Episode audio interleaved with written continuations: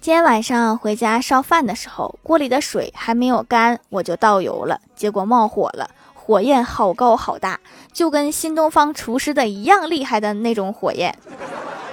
当时就很心慌啊，着火了怎么办呀？特别紧张，脑中有许多念头：一泼水，看到着火的本能；二盖上锅盖，但是实际的第一反应竟然是把厨房的灯给关了。事后我也没有理解我当时为啥这么做，可能就是应激反应吧。